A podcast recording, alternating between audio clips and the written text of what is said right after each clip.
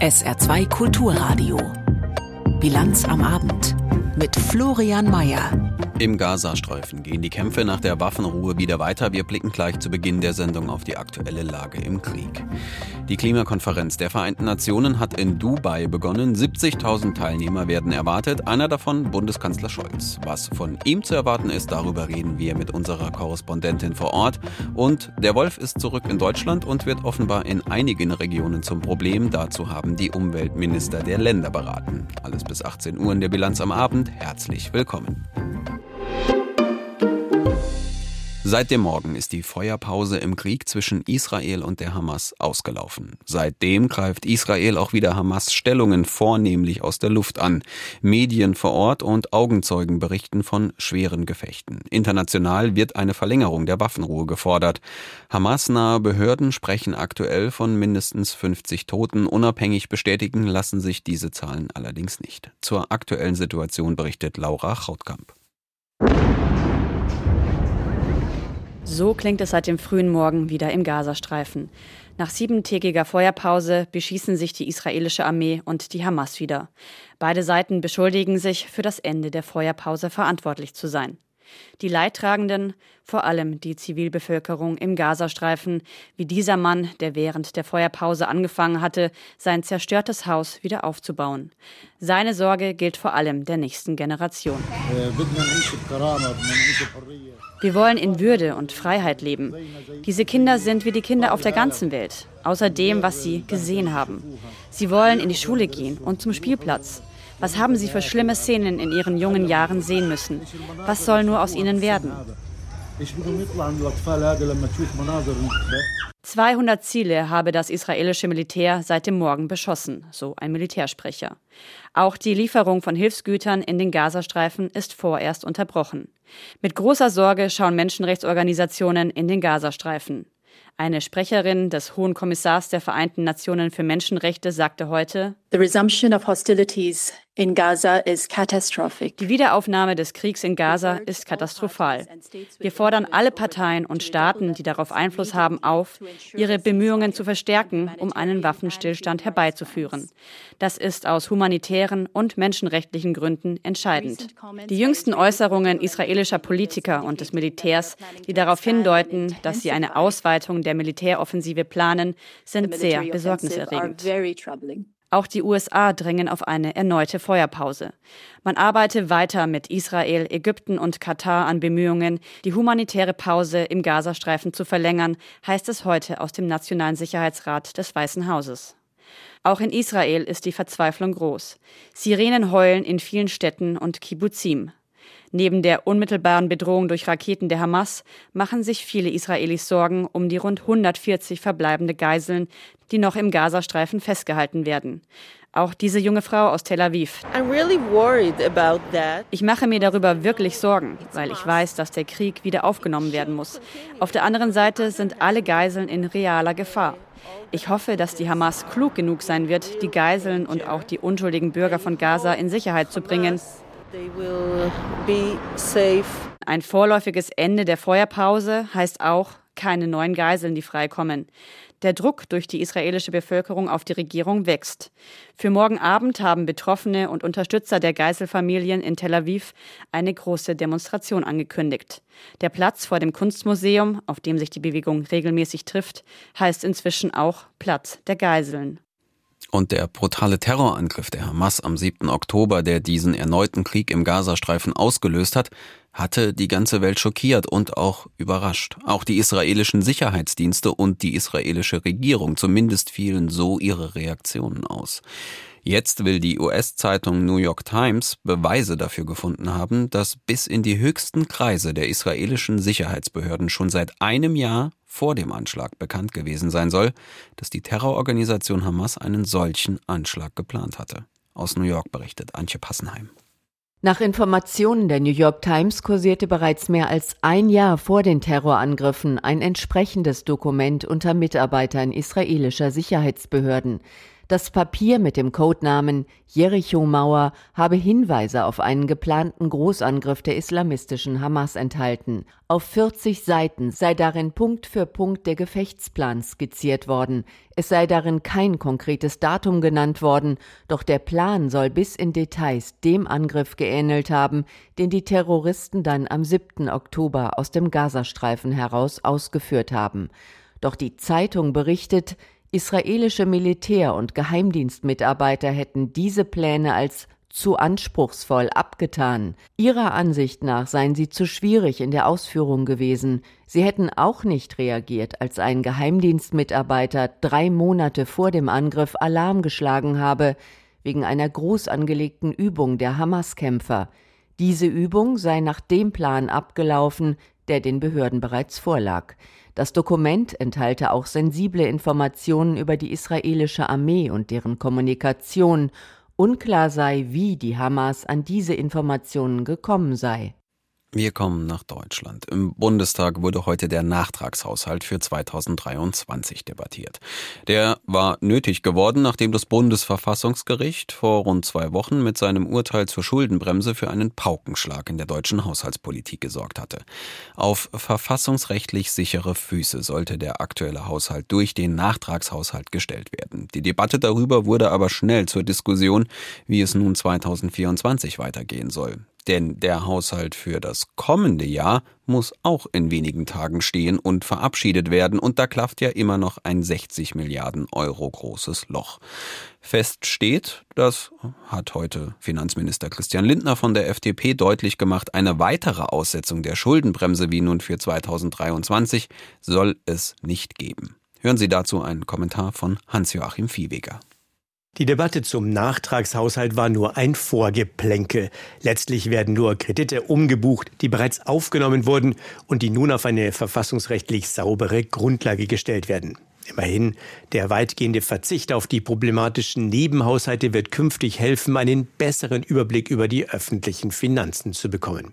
Allerdings, die eigentliche Herausforderung steht noch an. Das Stopfen der Milliardenlöcher im Klima- und Transformationsfonds sowie im Haushalt für das kommende Jahr. Die Debatte zum Nachtragshaushalt hat aber schon mal einen Vorgeschmack darauf gegeben, worum es jetzt geht, nämlich um die Schuldenbremse. SPD und Grüne würden sie am liebsten schleifen, sekundiert von einigen Ökonomen und Vertretern der Wirtschaft, die um Subventionen bangen. Die Schuldenbremse sei eine Investitionsbremse, tönt es da inzwischen von vielen Seiten. Das aber ist, bei realistischer Betrachtung der Politik, Unsinn. Aus mehreren Gründen.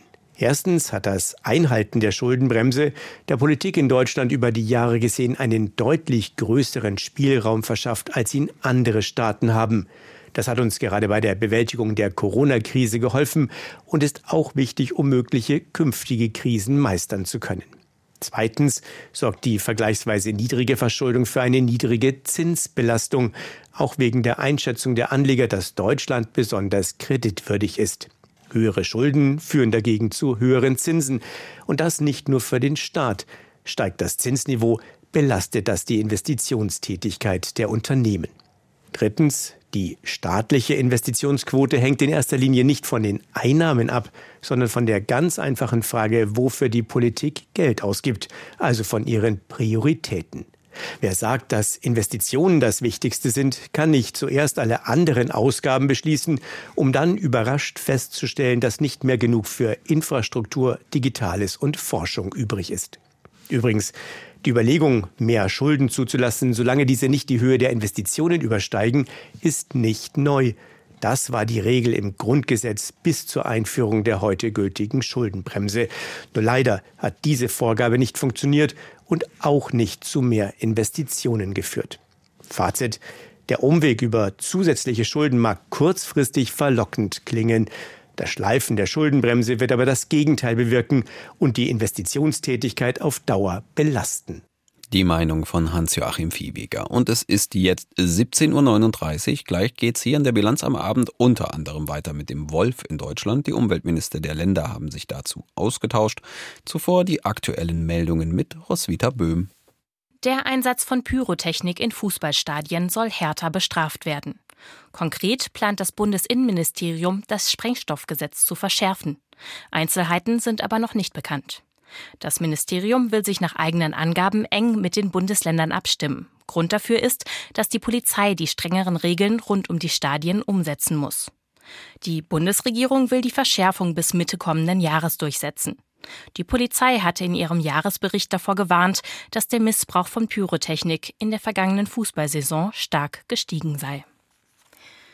Die Gewerkschaft der Polizei will die Banken gesetzlich verpflichten, ihre Geldautomaten zu sichern. Anlass sind die jüngsten Geldautomatensprengungen, zuletzt vergangene Nacht in Beckingen. Der GdP-Landesvorsitzende Rinnert erklärte, die Zahlen seien alarmierend. Im Saarland habe es in diesem Jahr inzwischen neun vollendete und zwei versuchte Sprengungen gegeben. In anderen Ländern seien die Banken bereits verpflichtet, ihre Automaten zum Beispiel mit Einfärbesystemen oder Nebelanlagen zu sichern. In Deutschland sei das noch nicht der Fall. Daher wichen die Täter hierher aus. Neuer Präsident der Saar-Universität wird der Physikprofessor Ludger Sanden. Der 54-Jährige wurde am Nachmittag von Senat und Hochschulrat ohne Gegenstimme gewählt.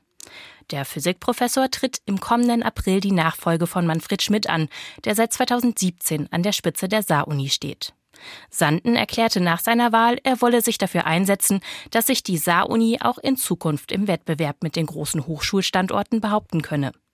Er wolle in Saarbrücken außerdem mit dem Thema Nachhaltigkeit einen neuen Forschungsschwerpunkt aufbauen. Die Industrie- und Handelskammer spricht sich dafür aus, die Bundesgartenschau ins Saarland zu holen. In einer Erklärung heißt es, solche Großprojekte seien geeignet, um die Tourismuswirtschaft im Saarland zu stärken. Weitere Vorschläge der IHK der Bau einer Eventhalle, der Ausbau der Kongresshalle zu einem modernen Tagungszentrum und die Ausrichtung der internationalen Bauausstellung. Nach Zahlen der Kammer hat sich die Tourismusbranche im Saarland von den Corona-Jahren inzwischen wieder erholt. So sei die Zahl der Übernachtungen in den ersten neun Monaten im Vorjahresvergleich um 9,5 Prozent gestiegen, auf rund 2,5 Millionen. Gestern wurde die UN-Klimakonferenz offiziell eröffnet in Dubai und gleich zum Beginn der Sitzung hat der Gastgeber einen 30 Milliarden US-Dollar schweren Fonds für Klimaschutzprojekte, vornehmlich in Entwicklungsländern angekündigt. Das sind knapp 27,5 Milliarden Euro. Und zusammen mit Deutschland wollen die Vereinigten Arabischen Emirate jeweils 100 Millionen US-Dollar, rund 92 Millionen Euro für den Ausgleich von Klimaschäden in besonders verwundbaren Staaten zur Verfügung stellen. Bundeskanzler Olaf Scholz von der SPD soll morgen auf der Konferenz sprechen. Was da zu erwarten ist, darüber kann ich jetzt mit Anna Osius sprechen. Hallo, Frau Osius. Hallo, ich grüße Sie.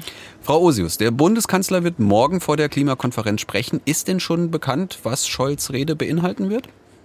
Na, viel ist noch nicht durchgesickert, aber wir können davon ausgehen, dass Deutschlands Engagement in Sachen Klimaschutz nochmal betont werden wird von Scholz. Deutschland will ja eine Vorreiterrolle einnehmen in diesem Bereich und genau die ist ja in letzter Zeit ein wenig in Frage gestellt worden, einfach weil Deutschland natürlich aufgrund der Energiekrise neue Gasdeals weltweit abgeschlossen hat. Das wurde scharf kritisiert von Klimaschützern und das ja, obwohl man sich eigentlich verpflichtet hatte, keine Explorierung von Fossilen mehr zu unterstützen und deswegen deswegen hat ja Deutschland hier bei der Klimakonferenz auch direkt den Auftakt gemacht und eben den Fonds für Schäden und Verluste mit eingerichtet und direkt mit 100 Millionen US-Dollar gefüttert. Das war direkt ein Zeichen am Anfang, um zu zeigen, wie engagiert man ist. Und ich denke, Olaf Scholz wird morgen auch noch mal seinen Klima Club vorstellen. Da hat er heute den Startschuss gegeben. Wenn wir beim Klimaclub sind, können Sie ein bisschen erklären, was das Ziel dahinter sein soll und welche Rolle Deutschland da einnehmen will? Ja, der Klimaclub ist ein Bündnis von momentan 36 Staaten und Deutschland hat das heute zusammen mit Chile präsentiert und eben auch noch weitere Staaten eingeladen mitzumachen. Mit dabei sind sowohl Entwicklungs- und Schwellenländer als auch Industriestaaten, also zum Beispiel die Niederlande, Kenia, Finnland. Und die Idee des Klimaclubs, das ist ein schneller, klimafreundlicher Umbau von Industrien, vor allem von der Stahl- und der Zementindustrie. Und die Idee ist eben dabei, sich gegenseitig in den Ländern zu unterstützen. Aber dahinter steckt vor allem eines, nämlich gleich gleiche Standards zu schaffen und sich daher keine Konkurrenz zu machen im Wettbewerb. Denn das ist die große Angst von Deutschland, wenn man den Stahl- und die Zementindustrie in Deutschland umrüstet auf CO2-neutral oder zumindest CO2-arm umbaut, dann steigen natürlich die Preise am Markt. Und die große Gefahr besteht natürlich, dass dann die Industrien abwandern in andere Länder. Das Problem von dem Klimaclub ist natürlich, solange nicht Länder wie China oder Indien, also die wirklich großen Konkurrenten am Markt beitreten, dürfte das Ganze eher ein zahnloser Tiger sein. Jetzt war kurz vor der Konferenz ein zweites Gerichtsurteil äh, gekommen gegen die Bundesregierung. Da geht es jetzt nicht um Haushalt, sondern um die mangelhaften Sofortmaßnahmen mit Blick aufs Klima. Spielt das eine Rolle auf dieser Konferenz? Schwächt das vielleicht auch ein bisschen die Position Deutschlands? Mit Sicherheit. Also das ist genau das, dass Deutschland äh, Rolle, Vorreiterrolle, die man ja hier seit Jahrzehnten versucht einzunehmen, ein bisschen in Frage gestellt wird. Und natürlich auch die Haushaltskrise wird Thema sein, auch wenn das nicht offen angesprochen wird. Aber es wird natürlich schon ein bisschen böse gemunkelt, warum die Bundesregierung mit so vielen Mitarbeitern hier nach Dubai zur Weltklimakonferenz kommt, wenn zu Hause Haushaltskrise herrscht. Ich könnte mir gut vorstellen, dass Deutschland hier auch mit weiteren Finanzzusagen jenseits der bereits versprochenen 100 Millionen doch ein bisschen zurückhaltend ist. Irgendwo muss das Geld ja schließlich herkommen Was passiert denn auf der Konferenz in den nächsten zwölf Tagen noch? Na, jetzt wird hier eifrig verhandelt. Im Moment noch dieses sogenannte High-Level-Segment mit den Staats- und Regierungschefs. Und wenn die abreisen, dann geht eigentlich die Arbeit erst richtig los. Dann sitzen hier die Unterhändler zusammen und dann geht es vor allem eben um diese drei wichtigen Punkte, nämlich einerseits Ausstieg aus fossilen Energien, was mit einem großen Fragezeichen zu sehen ist. Das fordern natürlich Aktivisten, aber auch der Gastgeber hier, die Emirate, sind da recht zurückhaltend, wenn es um einen schnellen Ausstieg von Kohle, Öl und Gas geht. Es geht weiterhin um die Unterstützung von armen Ländern, wenn es eben zu Schäden in in ihnen, in ihnen kommt durch eben den Klimawandel. Und es geht natürlich darum, vor allem das 1,5 Grad Ziel zur Begrenzung der Erderwärmung einzuhalten. Da muss man aber ehrlicherweise sagen, kann man nicht mehr sehr optimistisch sein, dass das noch zu erreichen ist. Dann haben wir noch kurz Zeit für eine kleine Frage. Sie haben es gerade so ein bisschen durchklingen lassen. Jetzt ist der Gastgeber Dubai, die, äh, die Emirate wundert ein bisschen beim Thema Klimaschutz. Wie ist deren Image? Ist das jetzt Greenwashing, diese Konferenz bei sich abzuhalten und alle einzuladen und auch gleich mit einem 30 Milliarden Dollar Fonds um die Ecke zu kommen? Da geht es natürlich erstmal ganz klar darum, das Image zu polieren und zu zeigen, wie grün man angeblich ist. Denn man muss ganz klar sagen, der Gastgeber stand im Vorfeld massiv in Kritik, einfach weil es natürlich ein Land ist, was reich geworden ist mit dem Export von Öl und Gas und das dieses Geschäft auch weiter betreiben will. Und es ist ja ein wenig absurd, dass der Präsident der Weltklimakonferenz ausgerechnet der Chef des nationalen Ölkonzerns ist. Und da haben natürlich einige Aktivisten gesagt, da hat man hier den Bock zum Gärtner gemacht. Da werden die Emirate in den nächsten Wochen auf jeden Fall hier liefern müssen. Und gerade bei dieser Ankündigung heute, was diesen Milliardenfonds fürs Klima betrifft, da hat man doch den Eindruck, das ist wirklich PR. Informationen zum UN-Klimagipfel in Dubai live von unserer Korrespondentin Anna Osius. Vielen Dank. Wir kommen in die USA. Stellen Sie sich mal Folgendes vor. Sie stehen als registrierter Wähler in den USA in einer Wahlkabine. Es ist 2024 und auf dem Stimmzettel zur Präsidentschaftswahl stehen zwei Namen. Joe Biden für die Demokraten und Donald Trump für die Republikaner. Klingt nach einer eher unschönen Variante von täglich grüßt das Murmeltier, der wesentlich unterhaltsamere US-amerikanische Klassiker. Aber es könnte tatsächlich so kommen. Keine der beiden großen Parteien in den Vereinigten Staaten will offenbar den Generationswechsel wagen. Wie es aber auch sein könnte, das haben gestern Abend zwei jüngere Karrierepolitiker mit Präsidentschaftsambitionen vorgemacht. Die Gouverneure Gavin Newsom aus Kalifornien und Ron DeSantis aus Florida trafen sich zum TV-Duell. Und US-Korrespondent Sebastian Hesse hat sich das Ganze angesehen.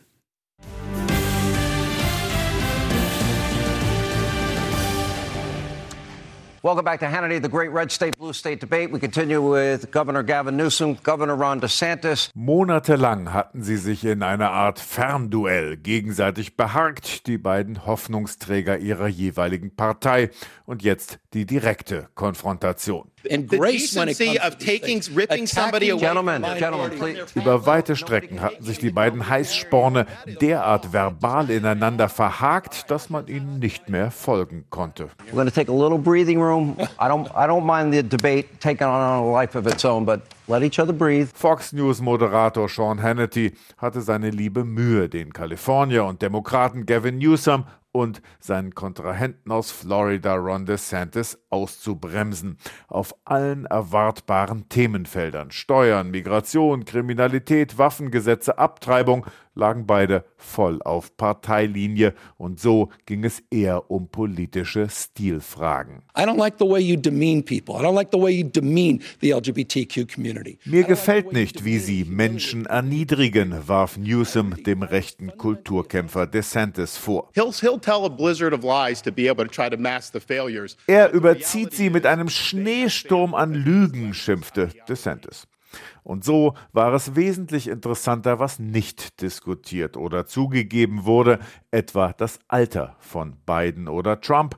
Newsom ist mit 56 Jahren ein Vierteljahrhundert jünger als Biden, DeSantis mit 45 Jahren sogar 32 Jahre jünger als Trump. Beide trauen sich fraglos die Thronfolge zu. DeSantis kandidiert ja bereits gegen Trump und unterstellte dem Demokraten eine Schattenkampagne gegen Biden, der sichtlich physisch und mental abbaue. Yes, he's in decline. Yes, it's a danger to the country. He has no business running for president. And you know, Gavin Newsom agrees with that. He won't say that. That's why he's running his shadow campaign. Schattenkampagne. Eine bösartige Unterstellung, konterte der Kalifornier. Joe Biden werde der Kandidat sein, versicherte Newsom und drückte sich um die Antwort, ob er einspringen würde, wenn Biden altersbedingt ausfällt. In a matter of weeks, Sean, he'll be endorsing Donald Trump as the nominee for the Republican Party. In nur wenigen Wochen werde DeSantis aus dem Rennen aussteigen und dann Trump unterstützen, so die Gegenoffensive des Demokraten. Das war eine der wenigen Stellen, an denen Trump während der anderthalb Stunden vorkam. DeSantis hatte erwartungsgemäß kein Interesse daran, seinen Hauptkonkurrenten zu thematisieren, wohl wissend, dass er bei Fox News Zuschauern eher mit Biden-Bashing punktet. Jeder wisse, dass Biden dem Job nicht mehr gewachsen sei. Einen Generationswechsel jedoch mochten beide nur im anderen politischen Lager anmahnen, und so kam keiner von beiden als junger Wilder herüber, der Altvordere vom Thron stoßen will. Ein bisschen wild wird's jetzt bei uns. Der Wolf ist zurück in Deutschland und auch hier an der Grenze zum Saarland hat es ja schon Sichtungen gegeben. In Münster war der Wolf daher auch Thema auf der Umweltministerkonferenz. Es sollte darum gehen, einen bundeseinheitlichen Rahmen miteinander zu verabschieden, der festlegt, wie mit den Tieren umgegangen werden soll. Dazu gehört auch eine Antwort auf die hochemotional diskutierte Frage Abschuss oder nicht. Aus Münster berichtet Klaus Schäffer. Der Gastgeber war sichtlich zufrieden. Nordrhein-Westfalens Umweltminister Oliver Krischer, in diesem Jahr Vorsitzender der Umweltministerkonferenz, benutzte ein Wort, das Politiker immer dann gerne wählen, wenn sie ein lange strittiges Problem endlich gelöst haben. Uns äh, ist da äh, ein Durchbruch gelungen. Ich bin froh, dass es hier zu einem äh, Fortschritt kommt, denn das sorgt für mehr Rechtssicherheit und für mehr praxisorientierte Handlungsmöglichkeiten. Eine rechtssichere Lösung also beim Dauerthema Wolf. Wann darf das eigentlich unter Naturschutz stehende Raubtier abgeschossen werden, wenn es zu einem Problemwolf geworden ist? Also einem, der regelmäßig über friedlich weidende Nutztiere wie Schafe, Rinder, manchmal sogar auch Pferde herfällt. Noch auf ihrer letzten Konferenz im Mai in Bonn waren die Minister uneins auseinandergegangen, beziehungsweise hatten sie Arbeitsgruppen eingesetzt, wie man das so macht, wenn etwas doch noch nicht beschlussreif ist. Im Oktober aber hatte dann die Bundesumweltministerin Steffi Lemke einen Vorschlag gemacht. Und dem schlossen sich heute alle 16 Bundesländer an. Kerngedanke? Ein Wolf darf geschossen werden, wenn in einer bestimmten Region Nutztiere gerissen wurden, die eigentlich durch Zäune gesichert waren. Eine vorherige DNA-Analyse muss nicht mehr gemacht werden. Die Chance sei hoch, dann auch den richtigen Wolf zu erwischen. Bundesministerin Steffi Lemke erläuterte den Grundgedanken. Wir wissen, dass ein Wolf dazu tendiert, ähm, dort, wo er einmal erfolgreich Beute gemacht hat, auch zurückzukehren. Das heißt, den Herdenschutz erneut zu überwinden und möglicherweise noch mehr Tiere zu reißen. Deshalb geht es darum, ganz zielgenau einen solchen Wolf dann auch zu entnehmen oder abzuschießen. Die gefundene Regelung sei auch rechtssicher, betonten die Minister. Denn eigentlich sind Wölfe ja EU-weit geschützte Tiere. Steffi Lemke betonte aber, dass sie sich dezidiert in Brüssel rückversichert habe. Dabei habe ihr EU-Kommissionspräsidentin Ursula von der Leyen außerdem zugesichert, bis Ende des Jahres auch neue Regeln für den Umgang mit Wölfen europaweit vorzulegen.